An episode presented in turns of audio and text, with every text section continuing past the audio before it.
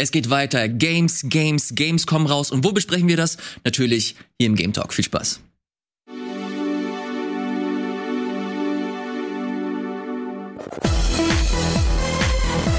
Moin Moin, hallo und herzlich willkommen zu einer neuen fantastischen Ausgabe des Game Talks zurück in unserem neuen, freshen Studio. Das ist ja wie vorher. Es fühlt sich wieder, es Nein. fühlt sich so schön muckelig an. Es, es, ist, es ist auf jeden Fall ein wärmeres Studio, aber auch das wohlig warme Gefühl, wieder in der Heimat angekommen zu seinem altgedienten Studio hier. Finde ich auch. Ich finde es auch, ich finde auch fantastisch, dass wir wieder natürlich ein fantastisches Ensemble hier haben. Allen voran natürlich Gregor. Ist natürlich Oder, oder? Standard. Ja, Und übrigens mit äh, offiziellem Uh. Retro-Merch Nice. im RBTV-Shop. Äh, mag die Farbe, muss ich sagen. Checkt das sehr, sehr gerne ab. Checkt auch hier diesen fantastischen Boy ab. Valentin ist auch mit dabei. Hallo. Hallo ihr Lieben. So, Leute, wie geht's euch? Erstmal, bevor wir hier reinkommen, kurz ein Vibe-Check. So, es kommen gerade viele Spiele raus. Ähm, es wird viel diskutiert im Internet über Elden Ring hauptsächlich. es gibt aber auch anderen Kram. Wie, wie ist so, wie ist so die, die Stimmung bei euch? Äh, kennst du kennst du die Dolan-Meme? Nein. Also es ist Donald Duck. Na, ähm, und äh, der bei der Meme ist es natürlich eine Karikatur, die geht so in ein Haus rein und dann kommst du wieder raus und sagt Everything was Punkt Punkt Punkt. Und mein Leben in den letzten Wochen war diese Dolan Meme mit Everything was Elden Ring. Ich habe auch nur so, bevor die Sendung hier angefangen habe, ich nur so eine Zahl aufgeschnappt. 90 Stunden hast du, hast du gespielt? Na, innerhalb von zwei fucking Wochen. Alter, Gregor, Mann, ohne Witz, what ich, the fuck? Ich habe ich hab, ich hab seit Wochen nicht mehr geschlafen. Ja, weil ich habe eben schon gesagt, wir haben die gleiche Zeit zur Verfügung. Das heißt, du musst irgendwo Abstriche gemacht haben. Äh, weniger gegessen, weniger geschlafen. Ey, wenn ich dir, wenn ich dir deine Zeit wegnehmen könnte. ich würde es so machen hier. Ich will auch nicht in eine große Logo über Elden Ring reingehen. Da haben wir letzte Woche ausführlich drüber gesprochen. Aber die Sogwirkung ist natürlich enorm und dieses gigantische äh, Ding ist einfach, es lässt dich nicht los, wenn du am Controller mal gewesen bist. Wo es immer mal, das ist so das ultimative oder liegt was Süßes Spiel. Ja? Ich gehe mal dahin, ich gehe mal hierhin, oh, ich scheiter da, lass mich da mal scheitern, lass das mal probieren. Und schwupps waren so, ich habe noch viel zu tun gerade sowieso. Ich sage, okay, ich muss diese Artikel fertig machen, ich muss das vorbereiten. Heute habe ich Retro-Club-Aufzeichnungen beispielsweise. Shirt habe ich angezogen, aber den Inhalt muss ich kurz vorbereiten. Das Problem ist dann, ich sage, okay, heute, du hast ja, du hast noch einen ganzen äh, Tag frei. Ja, kannst du verzeihen. Ich, ich, ich spiele mal kurz eine Stunde. Fuck, es ist vier Uhr morgens. Ja, ja, ja. Ne? Aber es treten auch erst Ermüdungserscheinungen auf nach 90 plus Stunden. Ja gut, das kann ich mir vorstellen, dass noch 90 fucking Stunden Ermüdungserscheinungen, auftre Ermüdungserscheinungen auftreten. Ich äh, habe es zwölf Stunden gespielt. Mhm. Zwölf Stunden nicht, weil ich es nicht mag. Ich habe hab ja letzte Woche äh, ausführlich erzählt, wie so meine Elden Ring Story war. Aber ich wusste, ich habe zu viel zu tun. Ja, Ich, ja, ich habe zu viel zu tun und ich konnte es nicht. Stattdessen ist ein anderes Spiel äh, in, Oh. in diese in diese in diese Lücke eingetreten, die Elden Ring komplett verdrängt hat. Ich habe hab genauso wenig geschafft, wie ich eigentlich schaffen wollte. Und was kann das noch sein? Das erzähle ich später. Oh, was ein Teaser. Das erzähle ich später. Vorher äh, fangen wir mit einem Spiel an, das Gregor neben Elden Ring gespielt hat. Und zwar ein Spiel, von dem ich bis gestern so gut wie nichts mitbekommen habe.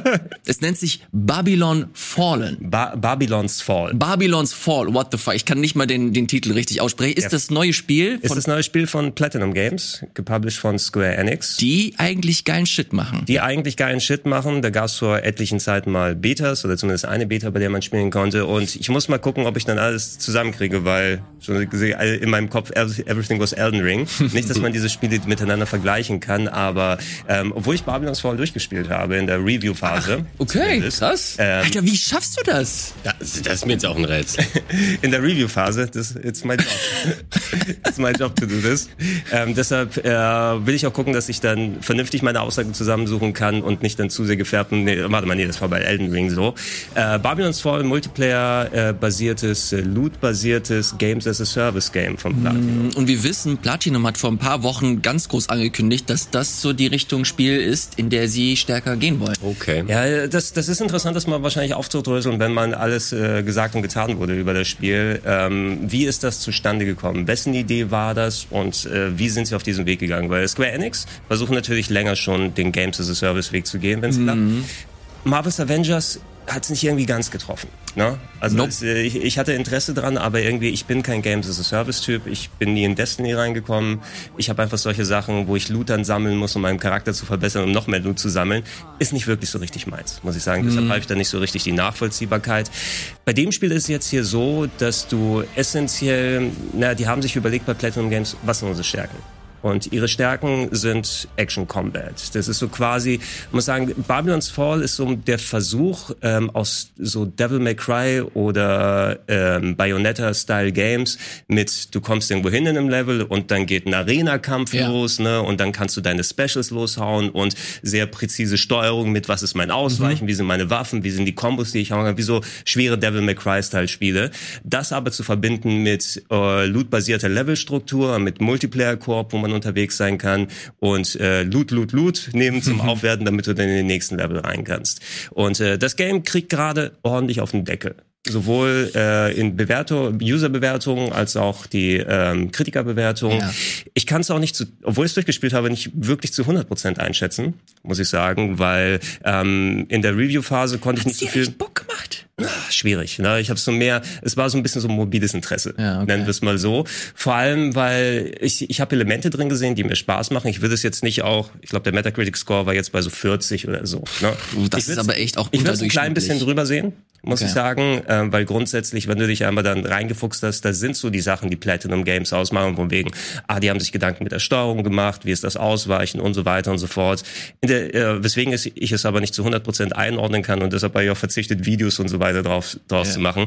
Ähm, ich konnte der Review-Phase nicht zu viel Multiplayer selbst spielen. Ne? Mhm. Von wegen, ey, mit anderen Leuten unterwegs sein, dass du kannst bis zu viert in diesen Dungeons drin sein und es sind aus einer Karte wählst du Level aus und dann geht er in den Dungeon, da sind vier bis sechs ähm, Encounter-Arenen und zwischendurch so ein bisschen Traversal, was du machst, aber hauptsächlich ist es ein Devil May Cry- äh, Cry-Kampf nach dem anderen oder Bayonetta-Kampf nach dem anderen und äh, du kannst es auch Singleplayer spielen, was du gemacht hast, was ich gemacht habe, aber dann wird's sehr, sehr anstrengend. Ne? Also mir haben die Hände wehgetan ja. nach dem Spiel, vor allem, weil die Gegner so aggressiv sind, und das sage ich nach Elden Ring, ne? also du gehst hin und wenn du nicht wirklich weißt, okay, ey, wie ist das Ausweichen, wie kann ich mein Loadout machen, dir sich ein paar coole Sachen überlegt, dass du vier Waffen gleichzeitig haben kannst und dich entscheiden kannst, oh, ähm, ich kann die in beide Hände legen und zwei Spektralwaffen haben, die dann wieder das Gameplay verändern, so dass ich Kombos machen kann mit vom wegen, ey, ich hau mit der linken Hand zu und mache einen Uppercut mit meinem Superhammer, den ich habe, aber ich habe noch einen Magie-Rod, das dann parallel äh, Sachen verschießt.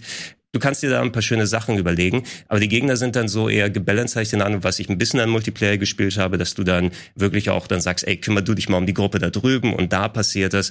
Und allein habe ich so enorm auf die Fresse bekommen. Ich musste dann ein paar Stunden immer den Controller hinlegen, weil mir die Hände wehgetan haben, weil das einfach so anstrengend war die ganze Zeit. Das ja, aber das skaliert nicht mit anhand deiner Gruppe. Es skaliert schon ein bisschen mit, ähm, aber ich habe es nicht so richtig gespürt, muss ich sagen. Ne? Es, Okay. soll, es soll im Hintergrund skalieren. Es ist, äh, du kannst es solo spielen. Ich habe es auch solo beendet, Ja. aber es ist kein großer Riesenspaß solo. Ähm, und ich weiß eben nicht, ob die das perfekt zusammenbekommen haben und anscheinend nicht, so wie man die Rezeption jetzt hier sieht, wie du dieses Devil May Cry-artige, hast du Spaß an solchen Sachen, solche Gegner zu überwinden und so weiter. Und da sind auch teilweise wirklich ein paar coole Encounter dabei, nur sehr, sehr anstrengend äh, mittendrin. Ähm, wie willst du das als Games as a Service Game anbieten? Weil essentiell außer die Story weiterführen, die so mm, weird ist. Ähm, also es wird auch alles in einem komischen Aquarellstil erzählt. Teilweise mal sind Cutscenes da, dann sind es wieder Standbilder, die vertont wurden, wo sie anscheinend gesagt haben, wir gehen auf einen bestimmten Stil oder wir sparen uns da vielleicht ein bisschen. Äh, und das ist so der typische Japano-RPG-Mumpitz, Mambo Jumbo. Äh, wie war das? Warte mal, das sind dann dein Charakter, den du erstellst, das sind Sklaven, die reingeholt wurden nach Babylon. Gibt es diesen Turm von Babylon? Ja, der, der, das ist quasi dein, dein, dein Dungeon, ne, der immer höher dann Aha, geht. Und, äh, au, ähm, aus diesem Dungeon kommen ähm, dann äh, Wesen, die den Dungeon besetzt haben sozusagen. Und da gehst du hin und du wurdest als Sklave von der regierenden Partei dort mit einem sogenannten Gideon-Coffin ausgestattet. Das ist wie so eine Art Protonenpack, was du hinten drauf hast, was sich mit deinem Nervensystem verbunden hat, so dass aus deinen Nerven dann Magiewaffen rauskommen können. Nicht alle überleben diesen Prozess, aber dein Charakter. Äh, du wirst da reingeschickt, du musst diese Wesen killen und herausfinden, was oben auf dem Turm da ist. Und äh, immerhin, was ich wie, wie gesagt positiv sagen kann, ähm, das Kampfsystem selber, wenn du dich gewöhnst, das hat schon ordentlich Abwechslung. Und tatsächlich äh, auch in den Locations ist es durchaus interessant, äh, weil du findest nicht nur Sachen vor, die du an einem Turm erwartest, sondern es ist mehr. Ich glaube, der der Turm ist eine Empfehlung. Und äh, wenn ich da lande, ich, ich will da nicht zu viel vorwegnehmen für die Handvoll Leute, die es dann noch spielen wollen. Aber ich bin so ganz zum Anfang, ich gehe, ich habe den ersten Part, der so typisch Dungeon-mäßig ist mit zusammenbrechenden Gängen und Treppen, ja. die hochgehen. Und dann stehe ich auf einmal auf einer großen, weiten Wiese. Ne? Ich sage, okay, what the fuck ist hier los? Mhm. Ne? Äh, die haben sich schon Gedanken gemacht bei sowas, aber ich weiß nicht, was der, die Motivation ist, da wirklich zu spielen, weil wo ich die Story dann beendet hatte, und es dauert ordentlich, also 25 bis 30 Stunden oder sowas, bis du die fertig hast, ich weiß nicht, was ich danach machen soll. Na, weil soll ich jetzt, um dann mir hübschere Loot zu holen, äh, mit anderen Leuten alte Dungeons nochmal machen? Mhm. Äh, es gibt so ein paar Missionen, wo ich sage, wo, wozu, wozu soll ich mir den Stress geben? Von wegen, okay, in dieser Mission machst du permanent Schaden, wenn du nicht immer eine Kugel mit dir trägst, die dich schützt. Ähm, so ein bisschen Final Fantasy Crystal Chronicles Styles, was sie gespielt hat. Also du musst als eigener Charakter oder wenn du mit mehreren bist, dann trägt eine diese Kugel und man ist immer geschützt in dem Bereich, ansonsten verliert man Energie. Oder der Boden ist permanent Lava, irgendwie so ein Quatsch. Ne?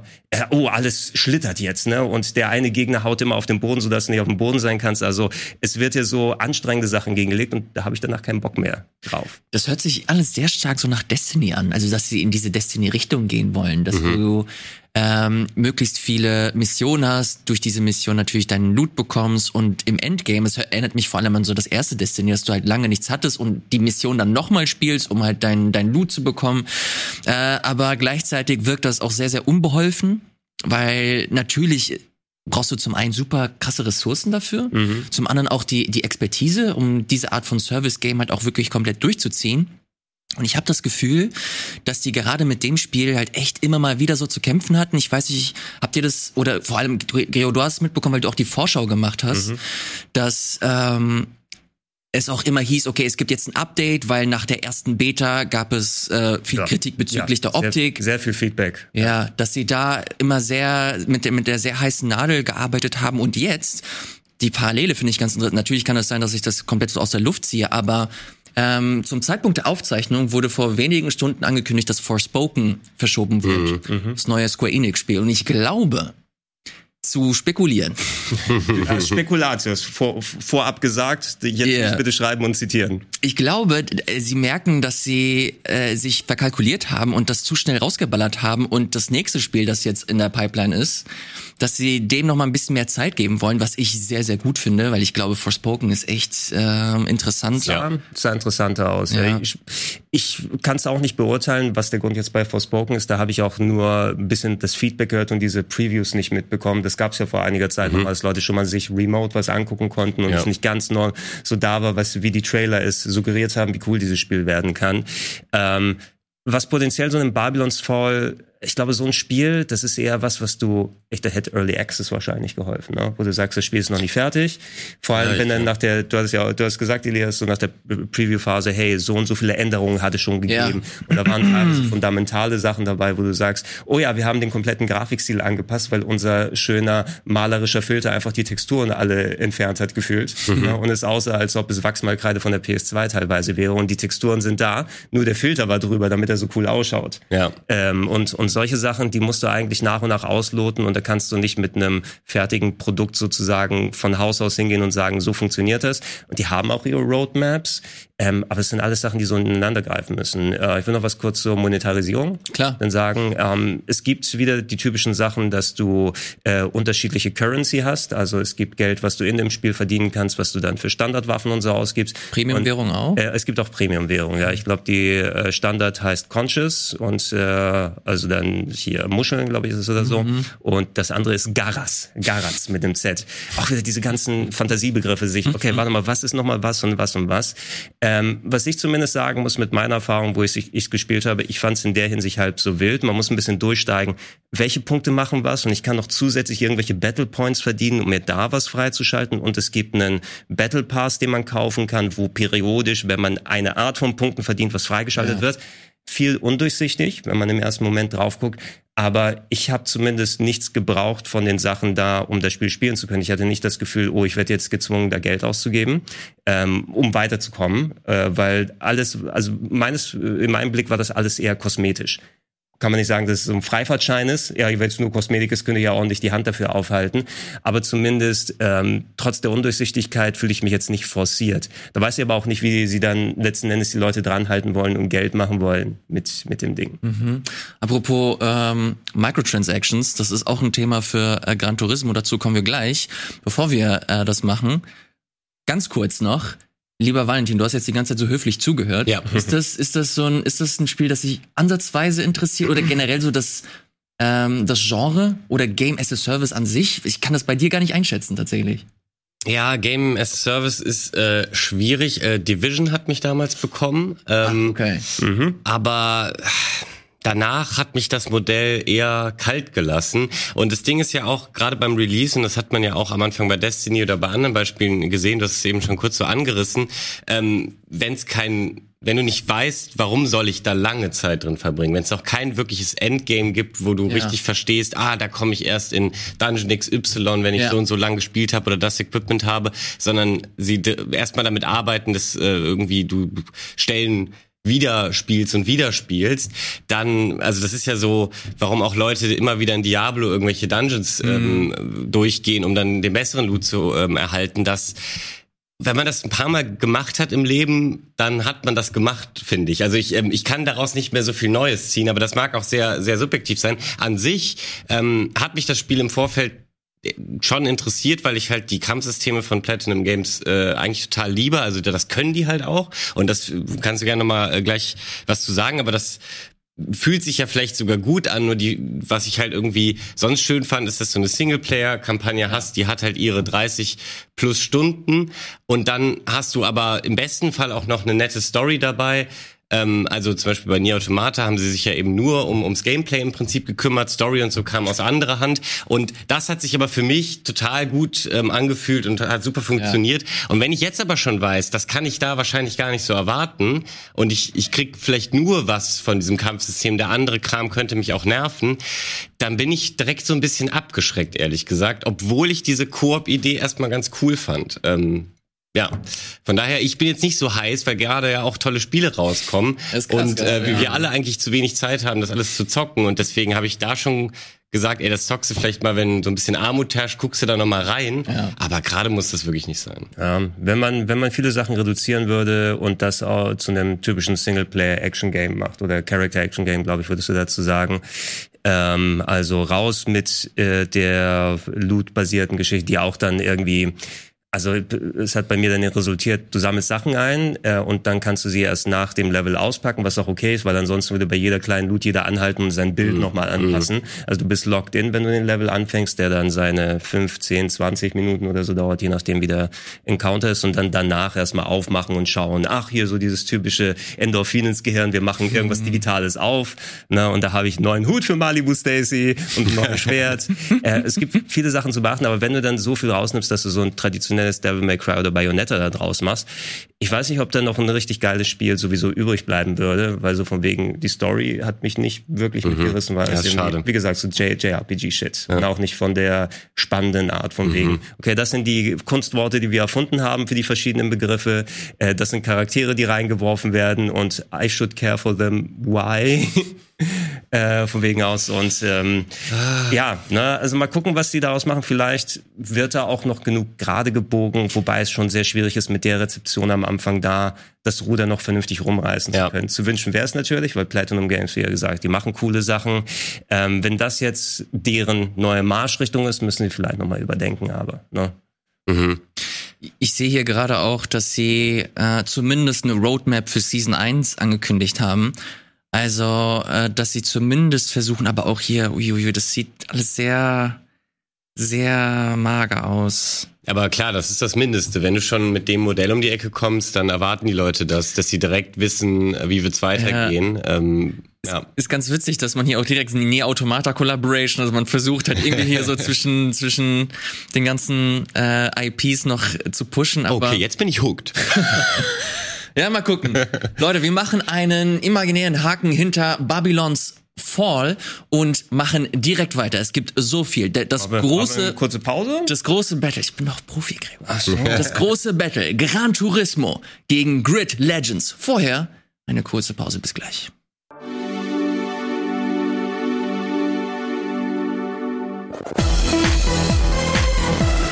Moin moin, hallo und herzlich willkommen zurück hier zum Game Talk mit Gregor, mit Valentin und mit mir. Nächstes Thema, das große Battle Grid Legends gegen Gran Turismo 7 und mein Mann dafür, Valentin. Hallo. Ähm, ja, ich weiß nicht, das große Battle ist schwierig, weil an sich kann man die Spiele gar nicht wirklich vergleichen. Sie haben eine Gemeinsamkeit und das ist, dass sie Rennspiele sind. so, aber die versuchen ähm, halt einen komplett unterschiedlichen Ansatz, richten sich meiner Meinung nach auch an eine komplett verschiedene Mhm. Zielgruppe.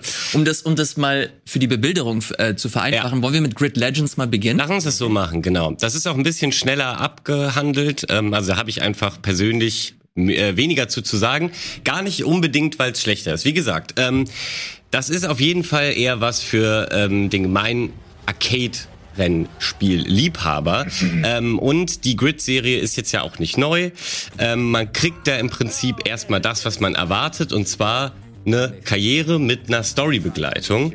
Und ähm, die ist, man sieht's hier schon, ungewohnt cheesy. Also die sind immer ein bisschen cheesy, Das aber Live-Action? das ist halt alles FMV-Kram. Krass. Und ähm, du startest halt in dem Team äh, Seneca Racing, beziehungsweise noch nicht ganz. Der Teambesitzer. Genau, Großartig. der ähm, äh, leitet den Rennstall. Es wird auch alles so aufgezogen am Anfang, dass er so eingeführt wird, als er hat äh, sich aus dem Nichts hochgekämpft, ist jetzt irgendwie Rennstallleiter, der jüngste aller Zeiten, aber er hat Probleme mit seinem Team Seneca Racing. Und in dem Moment kommst natürlich zufällig du als Fahrer um die Ecke, weil du, ähm, das habe ich auch nicht so richtig verstanden, in irgendeinem Rennen, wo es eigentlich unmöglich war, nach dem Unfall da noch wieder rauszukommen, irgendwie noch Erster geworden bist und das hat er irgendwie gesehen und ähm, dann gibt's so eine kleine Montage, wie er äh, äh, Fahrer beobachtet, die sich quasi bewerben und die fahren alle immer nur in den Graben und machen total den Mumpitz. Und dann kommt deine große Stunde, du bewirbst dich sozusagen auch als Fahrer, schneidest natürlich top ab und dann kommt der kurze Clip von ihm, wie er so wieder, Hoffnung schöpft. Oh Gott, und oh so, Gott, also oh es ist oh alles oh unheimlich viel Pathos und ähm, äh, Charaktere schwarz-weiß, es Was fast ist mit der Familie? und das Ding ist, das muss ich sagen, ist aber eigentlich eine gute Entscheidung, dass die, diese Charaktere sich nicht zu ernst nehmen ähm, und eben so schwarz-weiß sind, weil dadurch können diese Qu- äh, Zwischensequenzen relativ kurz gehalten werden Okay. und sie machen auf so einer, wenn man sich darauf einlässt und den Trash-Faktor daran witzig findet, kann man, würde ich sagen, eine, eigentlich eine gute Zeit haben. Ich war sehr Okay. verwundert. Okay. Krogi kam random auf mich zu, als wir uns vor einer Sendung gesehen haben und hat so aus, ich wusste gar nicht, dass das zockt, aus dem Nichts auch angefangen, irgendwie so, hat jemand Grid Legends gespielt, das ist ja der Wahnsinn, aber halt auch, glaube ich, eher aus so einem, wie bescheuert ist das, wie, wie, was geht da eigentlich ab? Und man ist halt nur die Nummer 22, man hat irgendwie keinen anderen Namen und das, das, das ist auch mein erster Kritikpunkt, so richtig, äh, mein großer Kritikpunkt daran, weil das erste Grid hat's wunderbar vorgemacht, ähm, das hatte so eine, wer sich vielleicht, ähm, also ist auch von Codemasters übrigens. Ach, krass, okay. Äh, genau, die wurden jetzt ja von EA übernommen und äh, das ist, glaube ich, auch das zweite Spiel erst äh, unter dem Dach von EA und ähm, die haben aber früher häufig so Menüführungen gemacht, wo sie auch so gesagt haben, willkommen in deiner Garage, hier findest du das und so und alles so schön begleitet. Das fand ich immer ein ganz cooles Feature, vor allem, wenn du einen einigermaßen ähm, durchschnittlichen Namen hattest, konntest du den am Anfang auswählen und dann wurdest du halt auch mal angesprochen Okay. und es gab sogar Valentin, der häufig bei sowas eben nicht dabei ist und dann wirst du halt begrüßt. Hallo Rennfahrer Valentin, willkommen in deiner Garage. Okay. Heute geht es äh, irgendwie um folgende Rennen und das und das ist dein Punktestand und so und, äh, wird dir immer so Kram gesagt und das fehlt aber. Jetzt bist du nur noch Nummer 22. Also es ist ein Rückschritt. Und merkt Serie. das? Ja. Du bist nicht mehr. Also sehr interessant, diese Kombination. Ich kenne nur die ganz alten äh, Grids. Ja. Ich sagen, das ist natürlich ein anderer Ansatz. Ich begrüße den, ne, weil so ein bisschen äh, Spiele mit Bart. Ja. FMV schon, ja. ja. Wobei moderne Sachen ist da so ein bisschen von wegen, wenn du weißt, dass es bewusst, jetzt nicht bewusst schlecht, aber du weißt schon, dass die Leute mit einem gewissen Hintergedanken dahin sehen, ja. Ja. Spiele mit Bartmaterial ist erst, wenn sie es ernst gemeint haben. ja, so typisch wie Comedy äh, bei sowas funktioniert. Ich kann mich erinnern, ich habe vor vielen Jahren, da gab es Need for Speed. Äh, wo sie eine FMV-Storyline da reingemacht haben Ja. mit dem Typen aus Breaking Bad. Ich hätte Ach fast, du äh, Scheiße, ich hätte fast, was? ich hätte fast Seth Logan gesagt, aber ich weiß nicht mehr, wie der heißt. Seth Rogen? Nein, Ich weiß gerade auch nicht. Logan irgendwas? Logan Aber- Paul? Äh, Logan Paul. Nein, nicht Logan Nee, Paul. nee, nee, das äh, der, nicht Walter White, sondern der andere. Ne? Äh, Jesse Pinkman. Äh, Aaron Paul. Aaron Paul. Logan. Wie komme ich denn darauf? ähm, du auch seine, so seine dramatische Fast and Furious Style Story, wo du Teile gespielt hast, aber dann ging es auch der, auf der Flucht zu seinem Bruder. Ich habe keine Ahnung. Da, Aber gab es nicht auch einen Kinofilm mit dem? Das kann sein. Oder, krieg- oh, vielleicht krieg ich den Du, nee, du, Kinofilm- du kriegst es Okay, durcheinander, ich glaube ich. Ich wollte nämlich sagen, war der in Need for Speed? Ich kann Okay, dann lass mal gucken, dann war es vielleicht so ein No-Name-Charakter. Ja. Das kann es nämlich sein. Genau, da war so einer, der war so ein bisschen wie Aaron Paul. Das würde ich gelten Oh, dann haben, sie, dann haben sie den Film gemacht und deshalb ja, ja, das. genau. Ja, Okay. gut sein. Need for, der Film war 2014 mit ihm, ja. Aber du hast natürlich recht, das Need for Speed, äh, der Reboot damals, was dann nur Need for Speed heißt, das lässt sich natürlich damit vergleichen vom Story-Ansatz, weil die auch dieses FMV-Ding hatten. Da war eben noch der, äh, das beeindruckende Feature ja, dass sie, dadurch, dass sie sehr ähm, äh, bestimmt Tag und Nacht gewählt haben und das meiste spielte eh nur in der Nacht und so eine neue Grafik-Engine hatten, konnten sie so nahtlos in diese FMV-Szenen übergehen. Also du bist immer mit deinem Wagen in so einer Garage gefahren und dann ist die Kamera so weggeschwenkt und dann kam so ein echter Charakter vom Greenscreen irgendwie so rein und hat, yeah, yo, cool. Finde ich eigentlich ganz rennen. witzig. Und so. Und das war geil gemacht, muss man sagen. Das, das haben die äh, sich wirklich für einen für schönen Weg eigentlich entschieden. Aber auch da halt, und ich glaube, auch die wollten nichts anderes, ähm, noch platt als äh, Fast and the Furious quasi. Also die Story Mhm.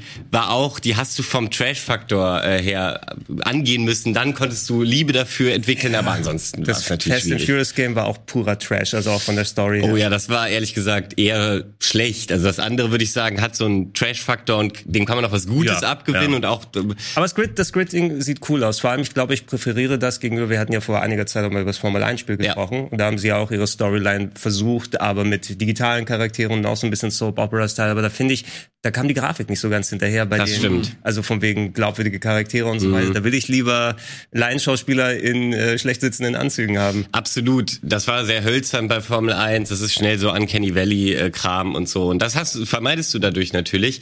Aber was kann ich sonst noch zu dem Spiel kurz Ja, sagen? viel- ähm, weil wir wir, genau, wir, wir haben, ähm, ich will auch ehrlich gesagt länger über Gran Turismo reden, weil das äh, meiner Meinung nach trotzdem das bessere Rennspiel ist, sowohl für äh, Arcade-Enthusiasten als auch für Simulationsfreunde. Ähm, zu Grid kann man noch sagen, das ist durchaus ein umfangreiches Spiel. Also wenn diese äh, Hauptstory vorbei ist, hast du trotzdem noch äh, super viele andere Events und Rennen ähm, und kannst äh, so ganz marginales Teammanagement betreiben, aber das ist, also das will ich jetzt hier nicht detailliert ausführen, das, das hat man in anderen Spielen besser, das ist kein Key-Feature. Ähm, es gibt überwiegend so, so Rennboliden halt, weil das ähm, ist zwar ein Arcade-Spiel, ist aber eben nicht so, dass du auf groß, äh, groß auf Straßen oder so unterwegs bist, ähm, sondern ja schon abgesteckte Rennkurse hast mit Publikum. Das ist schon immer ein Rennevent. Es gibt auch verschiedene. Es sind nicht immer nur äh, Rundenrennen, sondern du hast auch sowas wie ähm, KO, äh, also Elimination-Rennen, wo du halt, wenn du auf dem letzten Platz bist, fliegst du raus nach einer gewissen Zeit und so. Solche Spielereien. Das Fahrgefühl ist schon witzig, das macht Spaß, man ist echt schnell drin, ist halt nicht besonders herausfordernd, aber das wollen, äh, glaube ich, auch die Leute gar nicht, die sowas spielen. Was sehr enttäuschend ist, ist, dass das äh, Fahr, äh, die, die, ähm, das Schadensmodell tatsächlich optischer Natur eher ein großer Rückschritt ist, weil äh, gerade die Grid-Serie war dafür bekannt, äh, ein sehr detailliertes Sch- Schadensmodell Okay. zu haben, was sich äh, auch äh, ja cool auswirken kann und einfach echt was hermacht. Da das, das haben sie einfach wieder echt ein bisschen zurückgeschraubt. Generell die Grafik ähm, ist echt dürftig. Also äh, so die die Tropfeneffekte könnte man loben und alles andere wirkt aber so ein bisschen wie von fünf Jahren. Also das ist gar nicht schlimm, das sieht immer noch gut aus. Rennspiele sehen ja auch schon länger gut aus. Was ich damit eher sagen will, ist da haben sie sich jetzt nicht super ins Zeug gelegt, wenn man eben da aus so einem oh Rennspiele sehen doch immer toll aus, einem Grafikenthusiastenstandpunkt rangeht, dann wird man da eher enttäuscht. Aber ich glaube, das ist eh nicht die Zielgruppe. Okay, aber dafür haben wir ein anderes Spiel, Ja. das glaube ich die Leute da in diese Richtung eher abholt. Du hast Absolut. auch Gran Turismo 7 gespielt. Rigo, du hast auch ein bisschen reingeguckt zumindest. Ein bisschen. Ich hätte mehr gespielt, wenn es nicht Elden Ring gegeben hätte. Wobei, aber da wird äh, Valentin gleich äh, dann ausführen. Es ist immer so, bei Gran Turismo habe ich das Problem, gib mir einfach ein schnelles Auto und eine Strecke und lass mich jetzt gurten. ne? Und nicht, äh, nimm den Ford Fiesta und schau mal, wo der vierte Gang ist. Genau, und das ist eine sehr schöne Einleitung, weil dann würde ich behaupten, hast du Grund, äh, Gran Turismo auch grundsätzlich falsch verstanden, weil... Nee, 100.000 seit, seit den 90ern. Ja. Bin nie in Gran Turismo reingekommen. Äh, genau, aber dann passt das ja, weil Gran Turismo ist halt ähm, nicht zum Beispiel wie Forza Horizon, wo ja jetzt echt viele unerwartet auch Spaß mit hatten, die sonst nicht so tief in Rennspielen drin sind. Unter anderem du ja hast berichtet, mhm. dass du eine gute Zeit damit hattest. Und da ähm, ist es ja genauso, dass du mit einem recht schnellen ähm, Rennen-Sportwagen schon startest und äh, direkt äh, richtig abracen kannst sozusagen. Und da verfolgt Gran Turismo einfach einen anderen Ansatz. Das äh, hat so eine ganz Mehr so ähm, Karrieremodus. oder? Genau, das hat so einen ganz klassischen Karrieremodus, äh, wo du dich von 0 auf 100 kämpfen ähm, sollst und auch möchtest. Und du startest eben, ähm, also der, der letzte Teil war ja Gran Turismo Sport, der eben eher so ein, so ein E-Sport und Online-Multiplayer-Fokus hatte. Und da fehlte eben dieser äh, Karriereansatz leider komplett. Und der ist jetzt eben wieder zurück, also so wie davor äh, in Gran Turismo 6 und ähm, 5 und 4 und so weiter und so, ähm, die Teile halt zurückgerechnet. Und äh, da macht das auch gar nicht so unglaublich viel anders. Ähm, du startest halt mit einem Gebrauchtwagen, weil mehr kannst du dir erstmal nicht leisten und fährst auch erstmal die Dully Cups gegen irgendwie wirklich so Wagen, womit wahrscheinlich die meisten mit reichen Eltern, äh, die ein Auto zum 18. bekommen haben, mit den Autos trittst du da an. Also so ein, du sagst schon, Ford Fiesta, so ein äh, VW Golf, Aber wenn- wenn Mazda wir- MX-5. Wenn mir mein Barista empfiehlt, dass ich jetzt bitte diese Collection an Kleinstwagen mit äh, sammeln soll, weil es ist auch so, ich verstehe es, ja, ich kann es natürlich auch absolut so nachvollziehen und ich würde auch, mir wird, glaube ich, Gran Turismo 7 mehr Spaß als Forza machen, grundsätzlich, weil Hm. fuck Open World in Rennspielen will ich nicht mehr, scheiß drauf, ich will abgesteckte Strecken, na, im besten vielleicht Spiel. noch boosten und crashen oder so, aber das kriegst du hier natürlich nicht in Ja. der Form. Ähm, aber ich weiß natürlich, die, du merkst, es ist ein Autoliebhaber. Die dahinter Absolut. Ist, ne? Das sind absolute. Und wenn du Autos liebst, liebst du auch den Ford Fiesta. Ne? Wie akkurat das äh, Lenkrad eingebaut ist und das Armaturenbrett ausschaut und aus der Innenperspektive und wie genau das da dargestellt ist. Du merkst, die, die Liebe trieft daraus. Ja, du sprichst schon ein Element an, was ähm, für viele Gran Turismo Kenner aber auch neu ist, ähm, und zwar das Gran Turismo Café. Ähm, und zwar ist das genau das, der Barista, also der, der Besitzer von diesem Café. Ach, das war kein Gag? Nein, das Nein! Ist, genau, das ist kein Das Gag. ist im Spiel. Das ist sehr, sehr witzig. Ich finde auch generell, das fühlt sich so ein bisschen mit, an. mit Stockfotofiguren, die dann auftauchen, Stockfotobilder, die sagen, hallo, ich bin Johann, dein Barista. Ja, ja, genau. Also, ne? Und das fühlt sich alles, also es ist ein bisschen so ein Visual Novel zwischendrin, weil die halt so ein bisschen mit dir reden, aber da ist auch nichts vertont. Leute. Immer so äh, richtig dudelige, manchmal so eine Mischung aus Soap und Sitcom-Musik und Reden, so. wir, reden Das- wir auch über die Benzinpreise aktuell? äh, nee, nee, nee, das Thema versuchen Nee, nee, die äh, zu verschweigen. Ähm, aber das hat, also ich, ich hatte, hatte schnell diesen, äh, fast schon diesen Pokémon-Vergleich gesehen, als wärst du auf so einer Weltkarte unterwegs und gehst immer mal wieder zu so einem Pokémon-Trainer oder Professor Eich, der dir dann halt so Background-Info über dein Pokémon gibt. Und zwar, das ist deswegen so vergleichbar, weil bei Pokémon geht's ja eben auch darum, ähm, diese kleinen Taschenmonster zu sammeln. Und bei Gran Turismo dreht sich alles darum, Autos zu sammeln. Das ähm, ja, äh, macht dir das Spiel unmissverständlich ab Sekunde eins klar, ähm, weil es gibt auch quasi das Level im Spiel ist der, das Sammlerlevel. Also so mehr Autos du hast, erst dann geht's, gehst du im Level hoch. Du könntest immer das gleiche Rennen fahren oder, oder auch verschiedene. Wenn du kein neues Auto dir entweder kaufst oder gewinnst, dann steigt dieses Level nicht.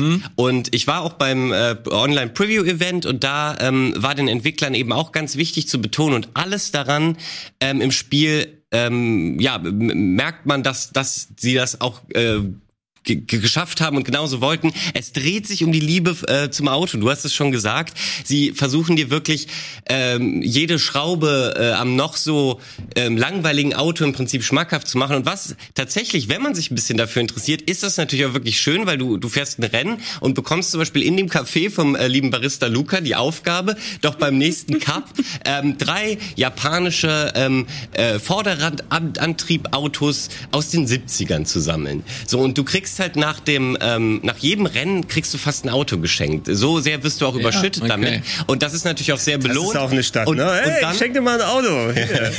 Ja, das ist, ähm, die haben alle wirklich zu viel Geld dort. Naja, und dann kriegst du halt, aber wenn du die drei hast, dann gehst du wieder zurück zu Luca und dann ähm, erklärt er die geschichtlich so, was die für eine Relevanz in den 70ern hatten, wie die vielleicht Design irgendwie Okay, auch am besten beeinflusst haben und so. Also das ist Du wirklich... musst halt richtig Bock drauf Du musst haben. richtig Bock haben, aber wenn du keinen Bock hast, muss ich auch sagen, kannst du es relativ schnell Okay. wegskippen und das ist jetzt auch nicht so, finde ich, dass du das Gefühl hast, ich bin darin gefangen, ich komme nicht aus dieser Autowelt weg. Mhm. Du kannst auch nur Rennen für Rennen für Rennen fahren, weil um ein bisschen mehr auf so Gameplay-Punkte und so auch jetzt ja. sprechen zu kommen, die ähm, was natürlich super geil ist, gerade für Leute, die die alten Teile noch im Kopf haben. Du kommst jetzt schnell in Rennen dank des PS5 SSD-Features mm. halt. Oh ja, da habe ich gehört, die PS4-Version soll ultra lange Ladezeiten haben. Ja, es gibt noch eine PS4-Version. Genau. Okay. Die auch, ähm, um das kurz abzuhaken, ähm, kann ich auch immer noch, außer diese Laderzeiten, jedem ans Herz legen, wer noch keine PS5 hat. Das kann man uneingeschränkt spielen. Ich habe es auf beiden getestet und cool. ich äh, bin ja jemand, der, der gerne mit der Lupe nach irgendwelchen Grafikunterschieden sieht. Und man sieht sie kaum. Es sind so Sachen Was? wie bisschen äh, schlechteres LOD auf der PlayStation oder weniger Vegetation kein Raytracing, aber das Raytracing ist eh nur in den Replays. Mhm. Also mhm. wenn du dir nicht nach jedem Rennen schöne Replays gerne minutenlang anguckst und das eh skippst, dann verpasst du quasi auf der PS4 grafikmäßig so gut wie nichts. Ach krass. Okay. Ähm, von daher äh, geht da eigentlich fast ein Tipp raus, dass ähm, man da nicht warten muss, sondern sich das jetzt, wenn man mhm. noch keine PS5 hat, auch kaufen kann. Ähm, war ich davor? Aber die Festplatte. Genau, ne? Aber genau die Festplatte ist halt wirklich ein Ding, weil wer noch die alten Teile kennt, Gran Turismo äh, 4, 5, 6, die hatten es alle, dass du auf, ähm, auf dieser Weltkarte in der Karriere eben auf, auf die Garage geklickt hast und dann hast du erstmal schon mal äh, nur für ein anderes Menü 10, 15 Sekunden oh, gewartet. Gott. Und das ist auch witzigerweise immer noch das, was am längsten dauert. Also du äh, wartest auch jetzt noch ähm, länger auf andere Menüs als auf die eigentliche Rennstrecke, weil wenn du erstmal im Rennstreckenmenü auf jetzt äh, starten klickst, dann bist du auch sofort im Rennen. Also das ist, das wundert mich so. War mein dass Eindruck, aber ich glaube, das ist mehr dann jetzt Animations statt Ladezeiten bedingt. Ne? Die wollen ja diese Stimmt. weichen, sanften ja. Übergänge. Du denkst da auch klar, ich verstehe, dass das so ein High-Class-Spiel ist. Gerade ich habe vor zwei Jahren, glaube ich, für mal für einen Festplatten-SSD-Vergleich äh, mal auch Gran Turismo 5 mal wieder ja. auf die PS3 installiert. Meine Herren, wie lange das dauert. Du musst so viel warten, ja. wirklich. Und hier, ja. ich habe auch gehört, ein Kollege von mir hat es auf äh, Disk gekauft, die PS5-Version. Da sind anscheinend auch nur 11 Gig drauf und du musst immer noch 80 Gig runterladen. Ach krass. Ja, also du kriegst auch nicht mal, du kriegst nur einen Teil des Spieles auf Disk. Ah, interessant. Okay, und dann kann ich direkt nämlich auf den Punkt zu sprechen kommen, den du, Ilias, eben auch schon angerissen hast. Ähm, und zwar zwei Sachen, Microtransactions und ein dauerhafter Online-Zwang ähm, lassen mhm. das ja. Spiel so ein bisschen in der Kritik stehen, weil es das, äh, es gibt keine Argumente halt dafür. Es gibt zwar einen, einen tollen Multiplayer-Modus, äh, zu dem ich gleich noch drei Sätze verliere, aber äh, selbst für den Offline-Karriere-Part quasi, den du, ähm, wo du kein Multiplayer-Feature brauchst, ähm, das kannst du offline nicht spielen. Wenn du mal einen Internetausfall hast, spielst du am besten was anderes als Gran Turismo. Was ich echt immer ziemlich scheiße finde, gerade bei sowas, wo, wo eben klar ist, hey, das hättest jetzt hier nicht gebraucht. Ja. Dazu kommt, dass auch dieses Spiel sich dafür entschieden hat, ähm, in-game äh, Währung kaufbar zu machen über äh, das PlayStation Network. Mhm. Äh, so, um mal dann ein Verhältnis zu geben, eine Million Credits kriegst du für ungefähr 22 Euro. Das ähm, ist jetzt nicht super überteuert, aber das Ding ist, dass es auch das immerhin nicht braucht, weil du kannst dir diese Millionen Credits, wenn du ein bisschen weiter in der Karriere fortgeschritten bist,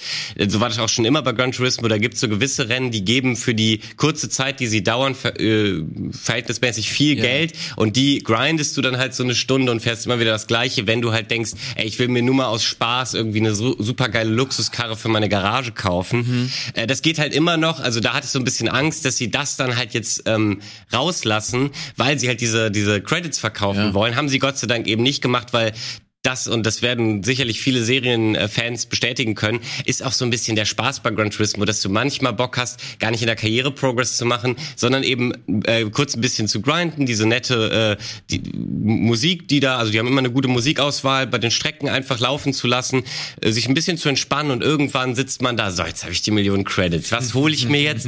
Danach gehe ich zum Tuning-Shop und dann gibt's ja auch noch GT Auto, da kannst du einen Ölwechsel machen und das ist immer visu visuell alles so unheimlich schön ähm, also es ist wirklich der, der Autosimulator. Wenn du Autos liebst, bist du da richtig. Das, kann man auf jeden ja. Fall sagen. Kannst du mir eine Sache sagen? Ich weiß, dass es bei dem Wechsel bei älteren Gran Turismos so war, ähm, um diesen Detailgrad mit dem Cockpit dann hinzubekommen.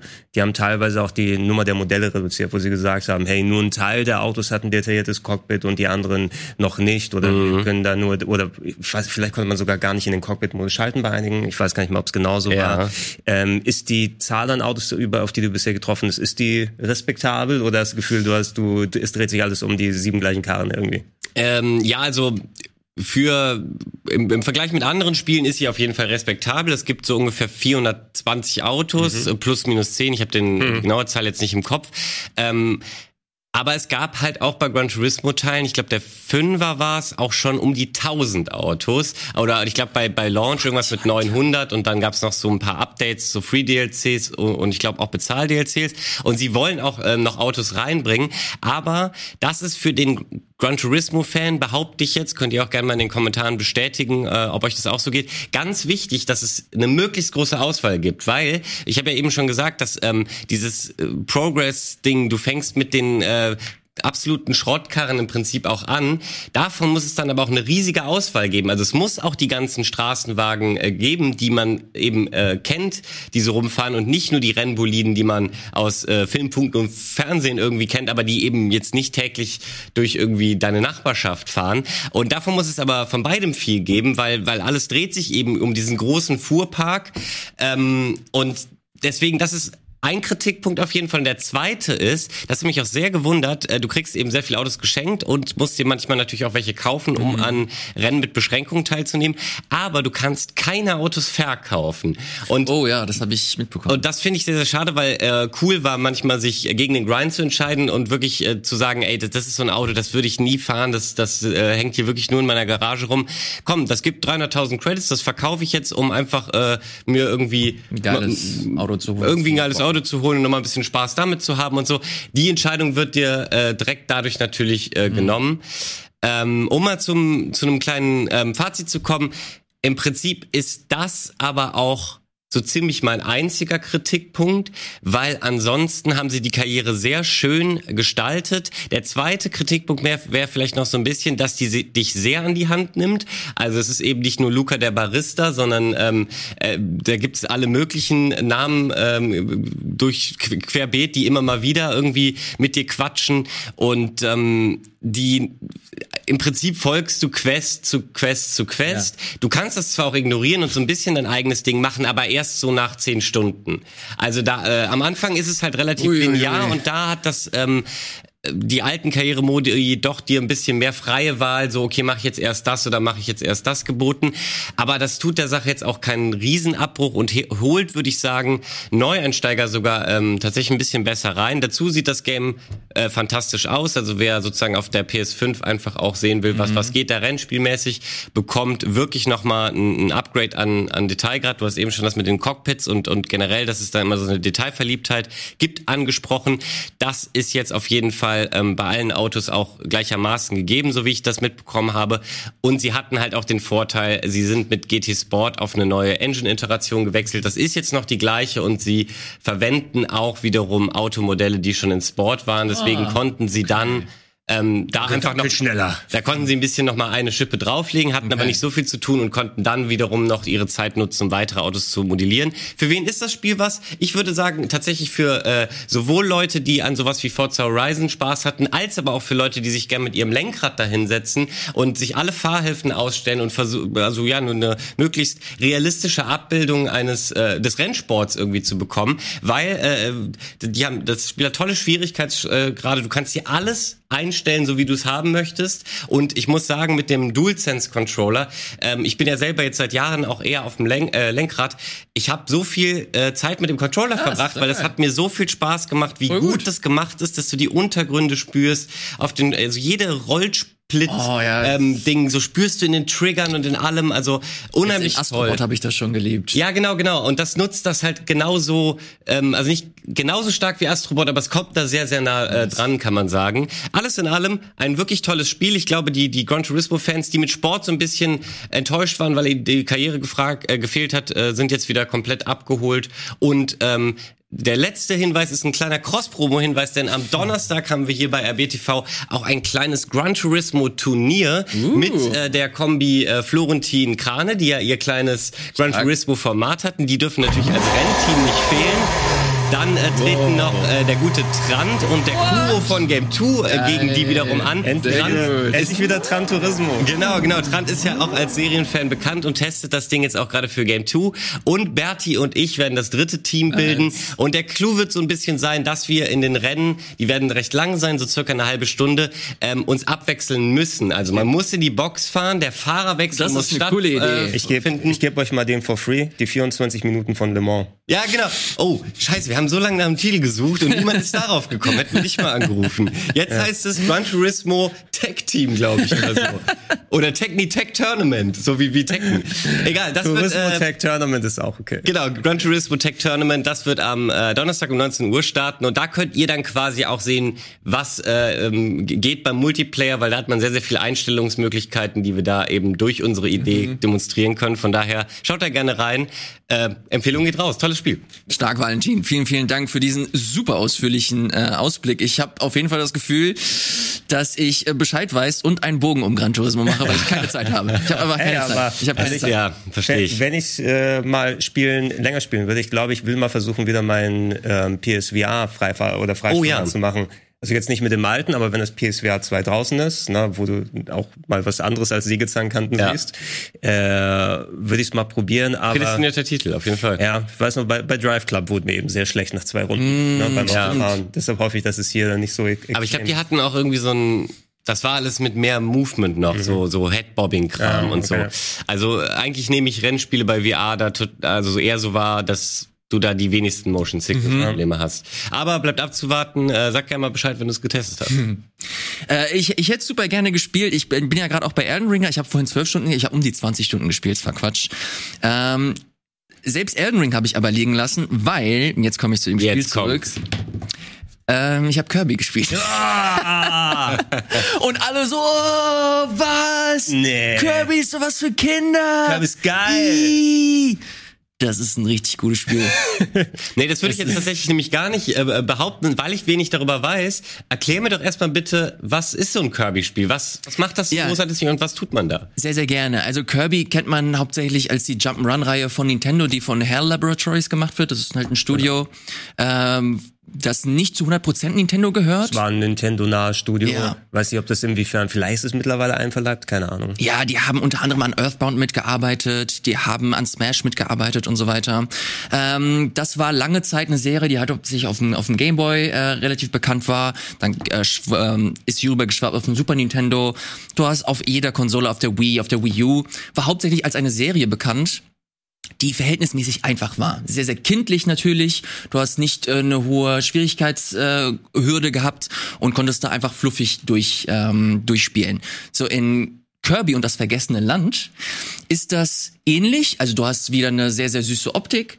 Du hast eine sehr, sehr süße Aufmachung insgesamt. Aber das Ding ist, die ersten Bilder oder die ersten Trailer haben suggeriert, dass das alles so eine Art Open World ist. Ich dachte, Dass ich das- dachte Mario Odyssey im ersten Ja, Moment. dass das äh, eine ne große Open World ist, du hast verschiedene Umgebungen. Äh, das ist es nicht.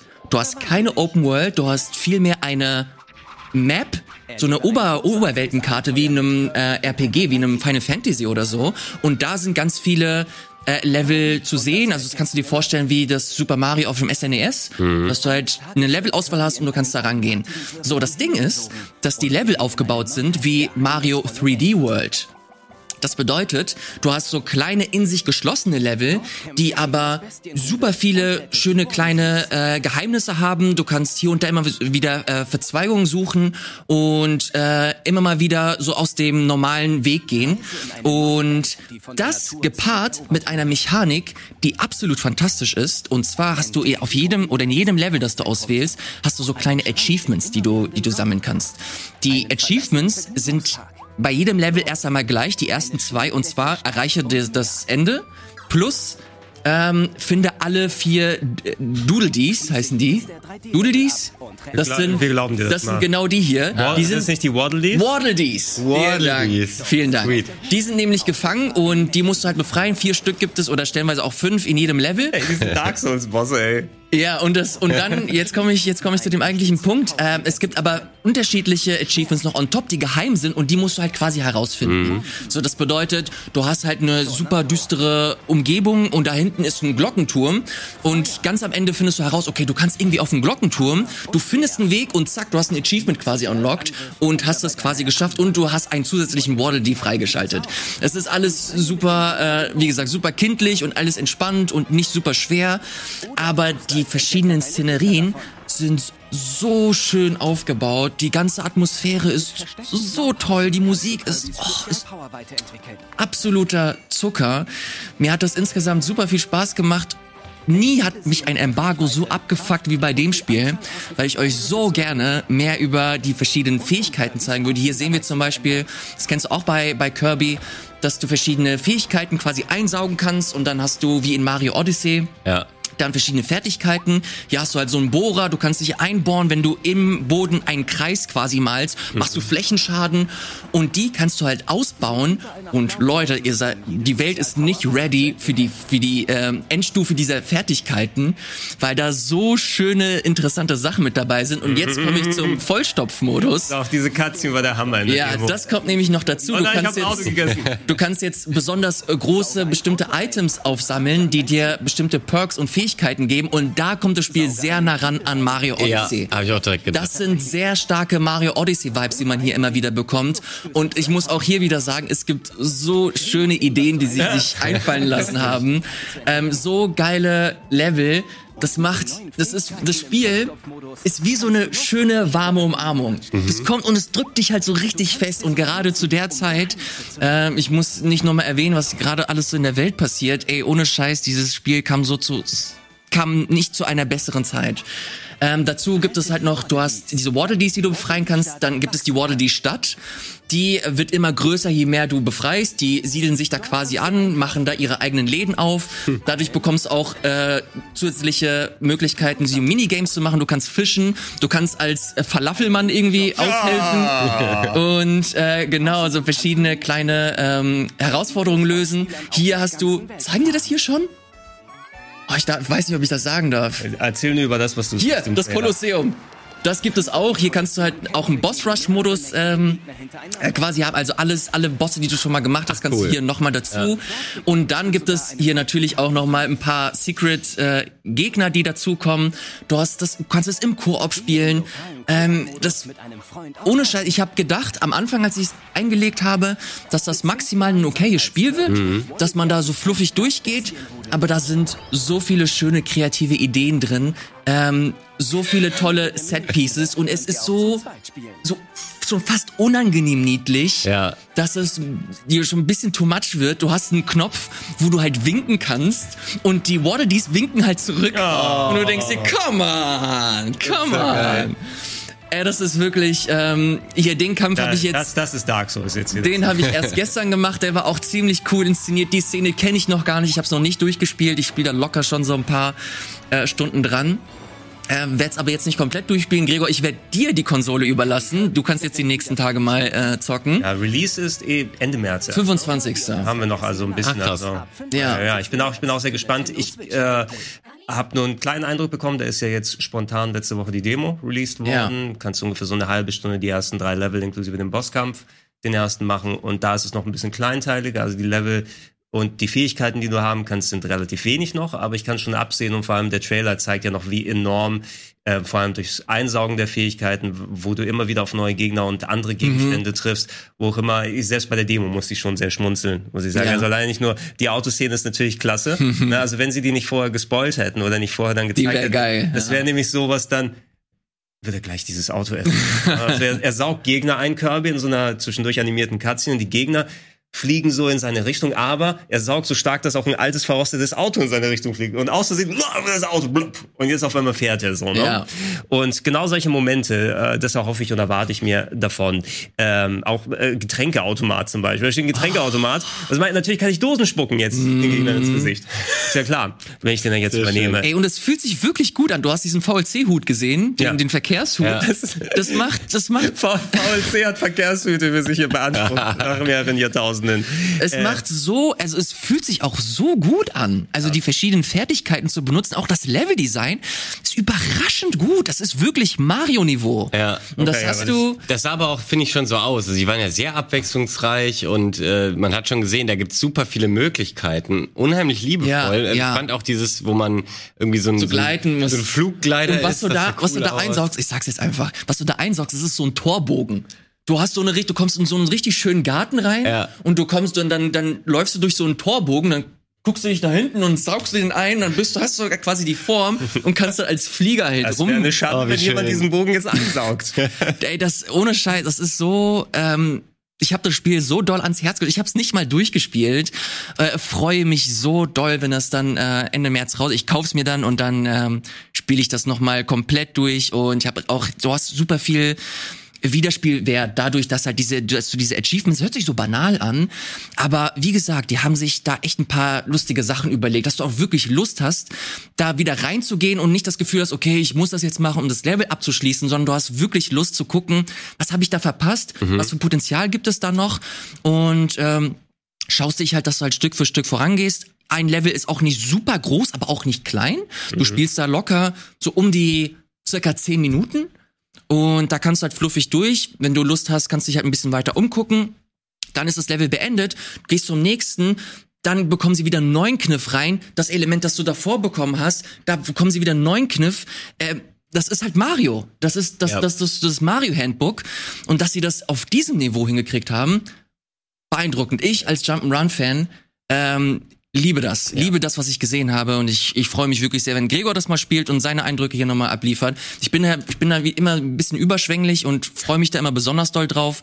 Ähm, aber das ist so mein persönlicher Eindruck. Äh, wenn ihr meint, dass ich ein Fanboy bin, schreibt's unten in die Kommentare. Ja, anhand, anhand der Demo habe ich jetzt auch keine mega großen Kritikpunkte oder sowas. Also da würde ich es auch gerne einfach mal spielen. Und ich weiß ja, wie ich äh, deine Sachen einschätzen kann, ne? wie die Spiele, die wir gespielt haben und was wir da teilen. Also ich freue mich auch sehr drauf, auch wenn ich nicht der größte Kirby-Fan bin. Aber es schien mir auch genug da zu sein, trotz des niedrigeren Schwierigkeitsgrads. ich bin nicht ein einziges Mal gestorben. Ja. Ich hatte Ja. kein Game Over. äh, damit zu kommen, das ist natürlich auch eine speziell subjektive Sache, wie sehr einen das stört oder wo man sagt, oh, ich brauche jetzt den Skill und die Abwechslung. Ich bin der Elden Ring Champ, mal sehen, wie das da weiterkommt.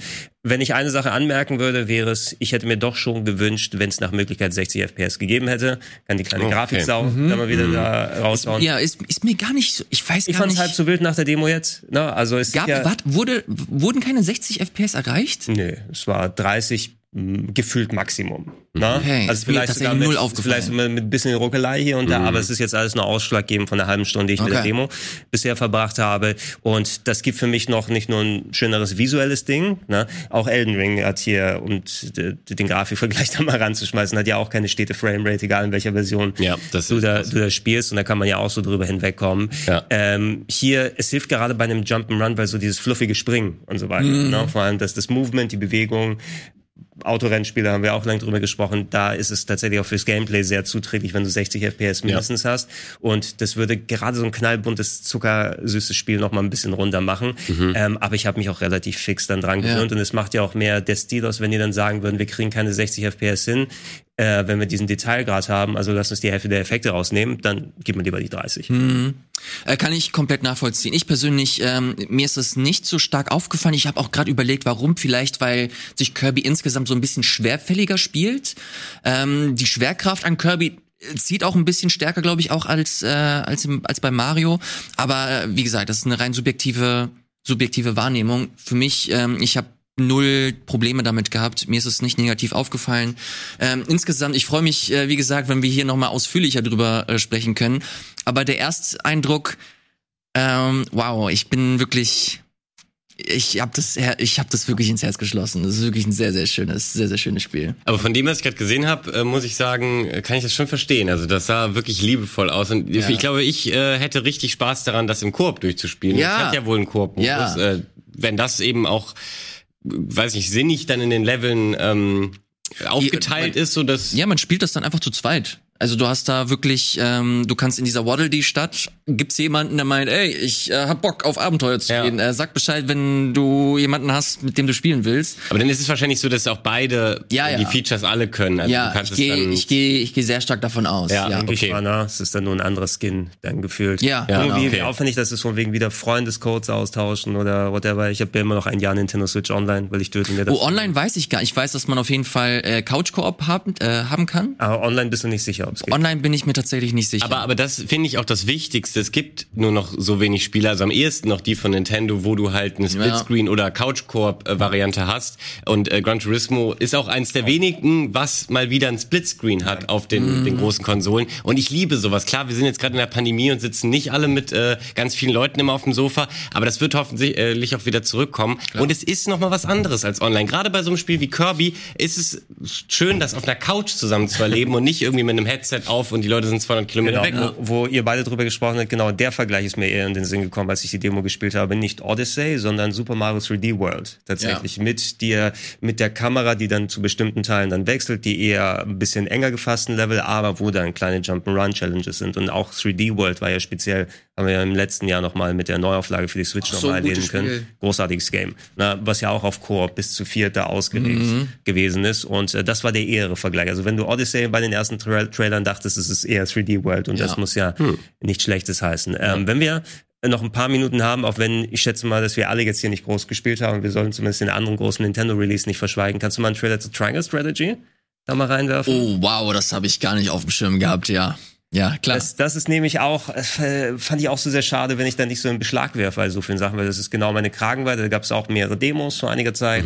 Äh, Triangle Strategy ist das neue Spiel von den Octopath Traveler-Machern, ähm, die ein Final Fantasy Tactics äh, rundbasiertes Strategie-Game draus gemacht haben. Oder Vandal Hearts oder wie sie alle heißen, wenn man die noch von Anno dazu mal kennt.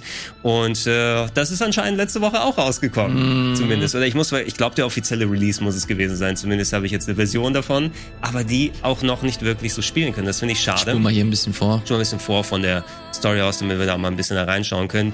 Wer Octopath Traveler mit diesem schönen 2,5 oder 3D HD, glaube ich, haben sie es genannt, oder HD 3D-Stil äh, nennt, das ist nicht exakt das, weil wir haben diese isometrische drehbare Kamera. Also ist schon wirklich mehr Final Fantasy Tactics, wie man solche typischen Taktikspiele kennt. Ich fand die Demos, als ich die noch, die erste gab es auch schon Anfang 2021, glaube ich sogar. Ähm, und zuletzt eine, wo man auch den Spielstand sogar ins finale Game übernehmen kann.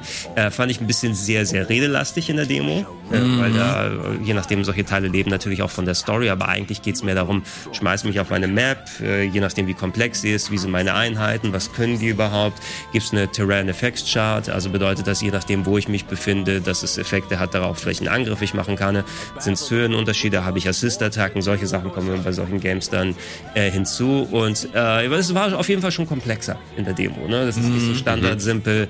Ähm, vielleicht wird man heute als Alternative zu Fire Emblem sehen, wobei Fire Emblem dann noch mal ein bisschen was anderes ist als das hier. Und äh, gerade von den Octopath-Machern, also wenn ich dann nach Oct- Octopath gehe und ich das Modell, wie ich das gespielt habe, auf Triangle Strategy dann anwende, wird es mir am Anfang keinen Spaß machen, dann wird es mir richtig viel Spaß machen und am Ende wieder keinen, was dann so anstrengend ist. Aber ähm, ich kann es außer den Demos nicht beurteilen und das wäre etwas, wo ich sehe, dass ich die Switch mitnehme und dann äh, lange Zeit zocke. Vielleicht wird das tatsächlich was, wenn alles zusammenkommt, bin ich endlich mal wieder nach vielen Jahren auf einem Event im nächsten, in der nächsten Woche. Und dann kann ich tatsächlich mal die Switch mitnehmen und die zu ihrem Ja. traditionellen Sinn und Zweck einsetzen. Und da wird vielleicht Triangle Strategy sein. Ey, ich lechze einfach äh, eigentlich nach einem neuen Final Fantasy Tactics Ableger. Und das sieht ja sehr stark danach aus. Das Problem ist, also gerade die Story, also es soll am Anfang super redelastig sein und das kommt von den Octopath-Leuten und ich habe so eine Abneigung gegen die Story von Octopath Traveler. Ja, die, die ist auch nicht, die, gibt's die überhaupt? Ja, ich, ich, weiß, sagen. ich weiß, Gregor, dass du jemand bist, der dem Spiel eigentlich wohlgesonnen ist, also nicht das nicht so mega negativ sieht. Ich habe wirklich so überhaupt keinen Spaß mit gehabt und deswegen, äh, ich glaube, ich werde mir mal die Demo angucken. Da, da kannst du, glaube ich, auch Stunden drin Da verbringen. kannst du anscheinend, also du wirst wirklich, soweit ich, wenn ich das richtig mitbekommen habe, sogar den Spielstand mit über dem, dass Ja, du mehrere das Stunden weiß ich, spielen kannst. genau. Und wenn du dann irgendwie so ein Kapitel hast und das was auch immer, wie viele Stunden dann dauert, ähm, du solltest schon einen guten Eindruck bekommen. Äh, ich gebe natürlich keinen Freifahrtschein für langredende äh, oder lang Hm. ausladende Cutscenes bei sowas. Ähm, aber dann müssen sie sich auch verdienen, dass sie meine Zeit so in Beschlag nehmen und interessante Charaktere Ja. oder Wendungen haben oder zumindest das Timing oder so verstehen, weil nur um des Willens, ja, wir schreiben doch eine geile Story. Du möchtest dadurch jetzt eine 17 Minuten Cutscene dir angucken, also jetzt überspitzt ausgedrückt. Äh, das zieht nicht. Ne? Naja, wenn ihr Octopath, nee, nicht Octopath, äh, Triang Triangles Ja, Strategy. den Namen nicht geändert, fällt mir Ja, ist auch ne? grauenhaft, Ich dachte, das ist ein Alter. Platzhalter. Ah, Triangle Strategy. Triangle Strategy. Okay. Äh, wenn, ihr, wenn ihr den Titel gespielt habt, ist am 4. März rausgekommen. Schreibt's gerne mal in die Kommentare. Ist das für Leute etwas, ähm, die Final Fantasy Tactics mögen? Wenn ja, guck's mir eventuell noch mal an. Ich wollte eigentlich noch mal mit euch über diese Grafik hier sprechen. Ich fand die eigentlich ziemlich witzig. Welche? Oh, Oh ja, das war herrlich. ich habe gelacht. Ja, ich, Ich habe hab auch sehr sehr, gelacht. gelacht. Die fand ich sehr witzig. Gleichzeitig ähm, ist da auch eine ziemlich heftige und gleichzeitig, wie ich finde, auch interessante Diskussion bei rausgekommen, äh, wo es darum ging, ist das eine gute Form von, von Design, weil gerade Breath of the Wild und Elden Ring gezeigt haben, wie viel Spaß es eigentlich machen kann, wenn du in so eine Open World rausgehst, du keine Ahnung Ja. von nix hast, du hast keine Marke, du gehst einfach los und entdeckst.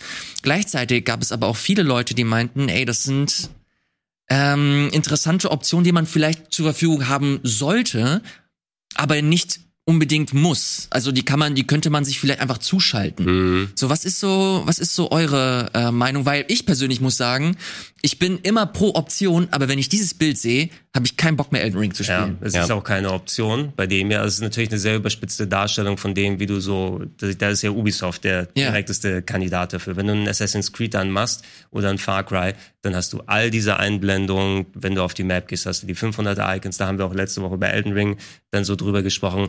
Es ist immer so ein bisschen, was für einen Ansatz dieses Spiel verfolgt. Und ich glaube, bei Elden Ring ist genau das Ding, da wollen wir nicht wieder diese Schwierigkeitsgrad-Diskussion dann, ähm, dann rauspacken, die alte Kamelle oder so von wegen, hey, äh, Optionen, wenn es überhaupt Optionen gibt, ne, sind dann die, die größten Verfechter von Schwierigkeitsgrad. Warum sollte ich das denn auf dem höchsten Schwierigkeitsgrad spielen? Warum soll ich den nicht einschalten? Ähm, ich finde, Elden Ring profitiert davon, dass es dich tatsächlich ein bisschen zwingt, erstmal ohne damit umzugehen. Aber wir sollten als Spieler lernen, dass wir bei Optionen auch Selbstverzicht bestimmt oder so. so Absolut. können. Ja. Nur weil es den so ultra leichtesten Schwierigkeitsgrad gibt, musst du den ja nicht anwenden. Mhm. Na, wenn mir der Spiel aber die Möglichkeit lässt, einen fucking Elden Ring Boss mit dem Bogen zu erledigen. Ja, ich habe einen Boss habe ich gecheased, muss ich sagen. Einen Boss habe ich gecheased dabei, äh, so ein riesiger Drache. Es gibt Drachen im Spiel, das wissen wir mittlerweile, aber so ein ganz, ganz, ganz riesiger. Ich glaube, den hat man auch auf dem Intro gezeigt und ich, du gehst dahin, es ist, der ist einfach so äh, riesig. Und den kannst du aber auch schon treffen, bevor der aufwacht. Na, der, der liegt da und schläft. Und ich hab's mal probiert, ich hatte irgendwie so eine Waffe, bin da ganz äh, hingeritten, wo hier sein, sein Schweif ist oder so. Mhm. Und dann, hm, okay, ich sehe Hitpoints gehen runter. Er bewegt sich nicht. Ich mach das mal 15 Minuten. Oh, Ach, krass, okay. okay. War das ein Bug oder was? 200.000 Seelen. Weg war er.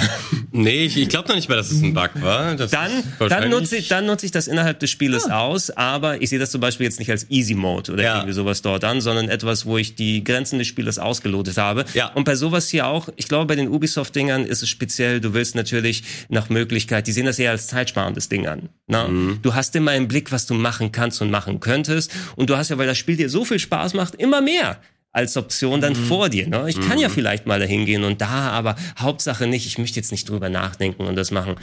Was dann übersehen wird, bei Elden Ring hatte ich wirklich den Spaß. Geh aufs Wert, geh dahin. Scheiße, wie komme ich dahin? Gibt's da einen Weg? Ja. Was finde ich da? Was, hier ist noch ein Gebiet? Ich kann hier runterfahren, ich kann da hochfahren. Wo bin ich jetzt hier? Was ist denn das da hinten? Ja. Das, Spaß. Selbstentdecken davon halt und dass hier nicht gesagt wird, Ja. hey, da ist auf jeden Fall was, geh da mal in die Ecke. Das deuten sie ja so an mit diesen, ähm, an den Gnadenstellen gibt's ja diese goldenen Schweife, die die grob anzeigen, in der Richtung könnte eine weitere Gnade sein, aber mehr halt auch nicht.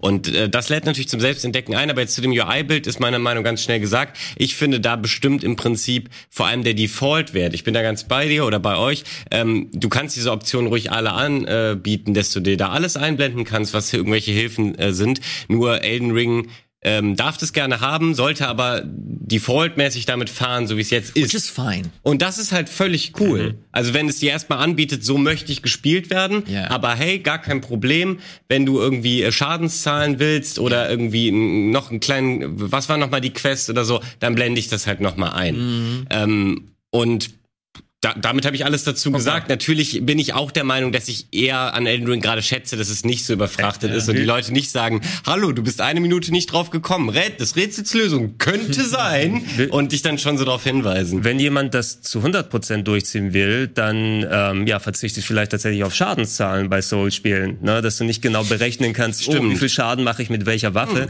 oder sowas, was fundamental das Spiel komplett ändern würde, wenn du nicht genau an der Ja. Bossleiste sehen kannst, äh, wie viel das ist, wie frühere Spiele das gemacht Das war bei haben. Monster Hunter lange so. Das haben sie, Ja. glaube ich, erst mit World geändert. Da gibt's eine Bossleiste mittlerweile? Nee, nee, nee, ich meine eine- die, die Schadenszahlen. Die Schadenszahlen. Die siehst du. Okay, damit, ja, okay, das war aber dann auch schätzen, mache ich jetzt Schaden oder nicht? Kann ich jetzt zwei Stunden jetzt dran machen Mhm. Ja. oder Ja. irgendwie sowas? Das wäre der Hard-Hard-Mode. Das, dann. das wäre, ja. Ähm, was äh, die aber sowieso bei Elden Ring gemacht haben, ist, dass sie, dass sie ja zumindest über Items so, solche Sachen auch lösen. Es gibt ja Support, also wenn es jetzt nicht angezeigt wird, diese Geister können dir helfen, den Gegner dann wegzuhauen. Du kannst die equippen. Ob du bei Elden Ring jetzt irgendwie, ich finde den verrotteten Finger eines Geistes, ne, und der dann äh, immer zittert, wenn man in Richtung eines Dungeons oder so ist. Sowas können sie ja auch in Universe machen. Mir stimmt, ne? ja. Und es muss nicht dann die klare Anzeige sein. Mein Liebling da ist übrigens, hm, I think there's a cave over there. So, wenn die Leute anfangen, sich Ja. selbst zu mummeln, so wie, wie Aloy, die einfach nicht die Schnauze hält. Das ist übrigens genau das Beispiel hier in dem, in dem Bild. Ja. Tarnished, hm, maybe I should investigate that case. das, ist, fan- das ist fantastisch. Aber auch, es hat was für sich, dass so ein Charakter, also Horizon Forbidden West scheint ja auch ein sehr cooles Spiel zu sein. Wie gesagt, ich nehme mir das vor, wenn Elden Ring mal durch ist, in ein paar Jahrtausenden oder so. Aber du hast dann natürlich die modernen äh, Annehmlichkeiten, inklusive einem Charakter, der nicht die Schnauze hält, um dann noch die kleinsten, durch einen inneren und äußeren Monolog, die kleinsten Sachen dir äh, vorzukauen. Ja. Und brauche ich das in der Frequenz immer oder nicht? Ja. Ja, nicht unbedingt. Ähm, um bevor du abmoderierst, ähm, eingangs noch auf deine Frage, die du zuallererst gestellt hast, so äh, was zockt ihr gerade? Ähm, natürlich Elden Ring Gran Turismo. Ich muss einfach kurz mal loben, was ist denn das für ein starker Februar, beziehungsweise Ja, jetzt mehr, Woche März stark. gesprochen, Es ist Crazy. so krass, was alles rauskommt. Eben Horizon, ich hatte schon fast wieder vergessen. Ich hole jetzt gerade sogar noch parallel das erste nach, weil ich ja ähm, ganz viele dieser Playstation-Klassiker äh, nicht gezockt habe. Du mit Dying Light durch? Und äh, ach, rede nicht von Dying Light. äh, und diese äh, PC-Versionen ähm, haben mich jetzt halt gelockt, das dann mal nachzuholen. Und ich sehe aber halt auch schon, Forbidden West sieht fantastisch aus. Ich habe direkt Bock drauf. Aber selbst wenn ich jetzt äh, den ersten schon gespielt hätte, könnte ich es eben auch nicht spielen, weil Gran Turismo, Elden Ring nehmen mich schon so komplett ein. Wann soll man das alles spielen? Also äh, bis in Ende April werde ich noch komplett ausgelastet sein. Und das ist was Schönes, Leute. Also Ich sag zockt, lass, Leute, zockt. lass, lass alles stehen und liegen und pack äh, Need for Speed Most Wanted raus, das solche Cutscenes wie die hier hatte. Ja, das war herrlich. Das sehe ich übrigens die ganze Zeit auf Gregors Laptop und dachte mir so, was hat er da mitten in so Sendungen eigentlich noch so alles? Äh, ich, hab, ich hab's, ich hab's noch mal gecheckt und Need for Speed Most Wanted war tatsächlich das mit realen Schauspielern vor Greenscreen. Genau, Ich habe es ja. aber noch mal durcheinander bekommen. Das war Need for Speed The Run aus dem Jahr 2013, 2014, wann auch immer es rausgekommen ist. Dann hatten das so viele, weil Es es war, ja aber, schon drei. es war aber tatsächlich nicht reale Cutscenes, sondern es waren CGI, aber die haben einen Fokus auf eine Storyline da gemacht und das habe ich mit dem Film durcheinander bekommen mit ah, ja. Seth Logan, Aaron Paul, Logan Paul, Nee, Aaron Paul. Jake Paul. So nochmal ganz kurz äh, abschließende Worte zu dem äh, Bild. Äh, muss man nochmal ganz kurz einordnen. Das Ja. ist natürlich aus einer sehr, sehr privilegierten Position entstanden. Also derjenige, der oder diejenige, die dieses Bild hier gemacht hat, die hat wohl nicht mit Problemen irgendwie zu kämpfen äh, oder spielt schon sehr, sehr lange Videospiele. Für mich so die wichtigste Message wäre immer, macht Spiele so inklusiv wie nur möglich, dass möglichst Ja. viele Leute diese Spiele spielen können. Auch so ein Elden Ring, scheiß doch drauf, dass man sich irgendwo die Quest einblenden kann, wenn man das in den Optionen ausschalten kann oder das Spiel so geschippt wird und man sich das einfach in den Optionen einschalten kann. Leute, verschont uns mit, oh nee, aber das ist nicht die kreative Vision. Fuck this. Lasst alle Leute äh, in den Genuss dieses geile Spiel kommen und that's it. Ja, bei Souls ist dieses Gatekeeping schon immer strong. es ist so sagen. nervig In diesen ganzen. Diskussionen dominiert immer das. Äh, dabei sollte man eigentlich drüber reden, Ja. wie cool kann äh, inklusives Gaming halt sein. Das ist so die Vision eines Künstlers, ne? wie sie erhalten werden will oder nicht. Miyazaki hat jetzt nochmal gesagt, hey, wir werden das so weitermachen, das ist die Vision, die wir machen wollen. Ein Künstler kann sich natürlich gerne für sowas entscheiden. Sie haben ihre, diese Vision der Kunst Also sie machen ja seit 2009 immer das gleiche Spiel, muss man so sehr überspitzt sagen.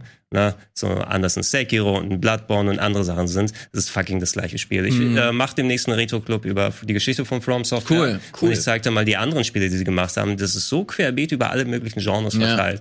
Du hast Survival Horror mit dabei, du hast äh, Strategie, du hast Metal Gear Solid Style Action Ach, äh, Geschichten, du hast irgendwelche Fantasy, rundenbasierten RPGs, kartenbasierte Games und so weiter. Mhm. Und danach war Everything was Souls, kann man sagen. Ja. Ne? Mhm. Und äh, vielleicht kannst du mal probieren, diese Inklusivität vor allem von vielen Leuten, die dann, denen es auch nicht möglich ist, körperlich dann zu sagen, hey, ich habe einfach nicht die motorischen Fähigkeiten, äh, ich kann nicht mit meinen Händen so vernünftig umgehen oder sowas. Und dann so von wegen, so immer dieses Standard Pech gehabt, ich kann es ja spielen. Na, Ja. das sollte nicht die Antwort sein im Ja. Gaming, finde ich persönlich. Absolut, äh, sehr, sehr schöne Worte, Gregor. Vielen, vielen Dank äh, dafür. Wir sind tatsächlich am Ende dieser Sendung angekommen. Und da möchte ich nochmal ganz kurz ein Danke an unseren äh, Sponsor äh, sagen. Das, ihr habt das wahrscheinlich schon mitbekommen. Windows 11 sponsort die ganze Nummer hier. Könnt ihr sehr, sehr gerne nochmal in die äh, Bauchbinde, in den Link da klicken und euch da die ganzen Produkte anschauen. Ich glaube, der AMD Ryzen-Prozessor wird da nochmal hervorgehoben. Also Ryzen. wenn ihr Ryzen, tut mir leid. Wenn ihr da nochmal drauf gehen möchtet, könnt ihr das sehr, sehr gerne tun. Vielen, vielen Dank an dieser Stelle. Vielen Dank auch an Valentin, an Gregor und an euch da draußen. Macht's gut und bis zum nächsten Mal. Ciao.